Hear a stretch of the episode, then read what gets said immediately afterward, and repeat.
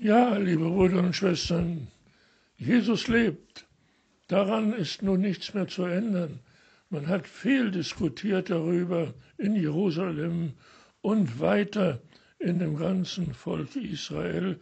Aber Jesus hat es selbst gesagt, er wird sterben müssen, aber am dritten Tage von den Toten auferstehen und er ist auferstanden.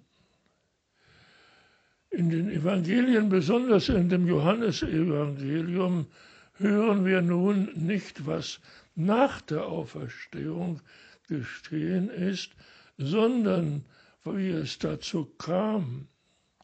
Es wird uns also erklärt und den Jüngern erklärt, warum Jesus sterben musste, nämlich um uns Menschen von den Sünden zu befreien und was da vorher geschehen ist.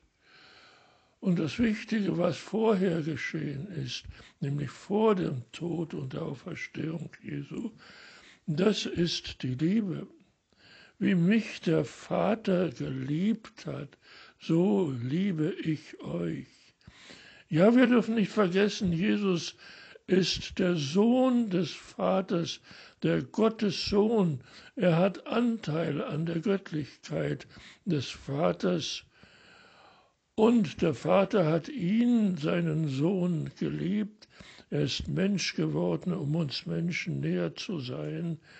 Aber so wie der Vater den Sohn geliebt hat, so hat auch der Sohn die Jünger geliebt. Und die Jünger sollen in seiner Liebe bleiben. Wenn sie nämlich die Gebote halten, dann werden sie auch in der Liebe bleiben. Ganz genau so, wie es beim Vater geschehen ist. Wenn man die Gebote des Vaters hält, dann bleibt man in seiner Liebe. Und dann hängt Jesus einen ganz erstaunlichen Satz daran an, ich habe euch das gesagt, dass meine Freude in euch bleibe. Ja, Jesus geht auf einen fürchterlich grausamen Tod zu. Er wird nicht nur gefangen genommen, sondern er wird gefoltert und gekreuzigt. Und dann erst stirbt er und wird von den Toten auferstehen.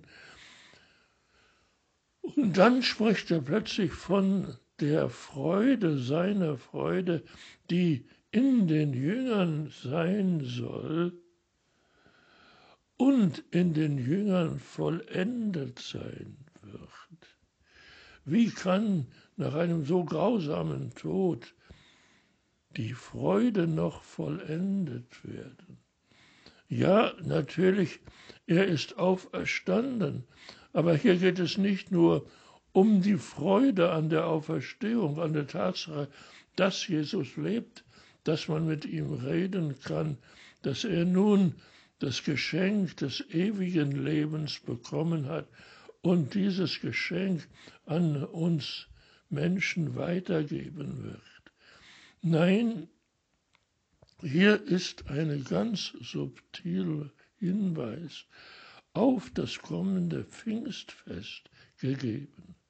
Es ist nicht von Pfingsten die Rede, aber wenn gesagt wird, dass die Freude, meine Freude in euch vollkommen wird, dann ist damit ganz deutlich gemeint, dass zunächst einmal dieser Jesus der von den Toten auferstanden wird, gen Himmel zum Vater fahren.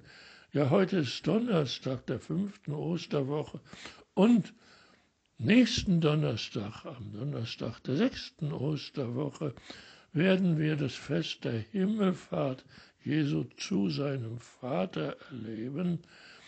Und dann, kurze Zeit später, zwei Wochen später, ist dann das große Pfingstfest. Zwei Wochen und einige Tage nach der Himmelfahrt wird der Heilige Geist ausgegossen werden vom Himmel her auf uns Menschen, sodass wir Menschen wirklich eine Einheit, eine Gemeinschaft des Geistes bilden können. Diese Gemeinschaft des Geistes, das ist, was uns erfüllen soll und was wir nicht nur für uns behalten sollen, sondern wie der Vater seine Liebe zum Sohn gibt, der Sohn zu den Jüngern. Und die Jünger einander unter sich lieben sollen, so sollen auch wir lernen, durch die Kraft des Heiligen Geistes, nicht durch irgendwelche psychologischen Tricks, sondern durch die Kraft des Geistes einander zu lieben. Keiner ist größer oder kleiner als der andere, alle sind gleich vor der Größe und der Schönheit des Geistes, die uns erfüllen soll.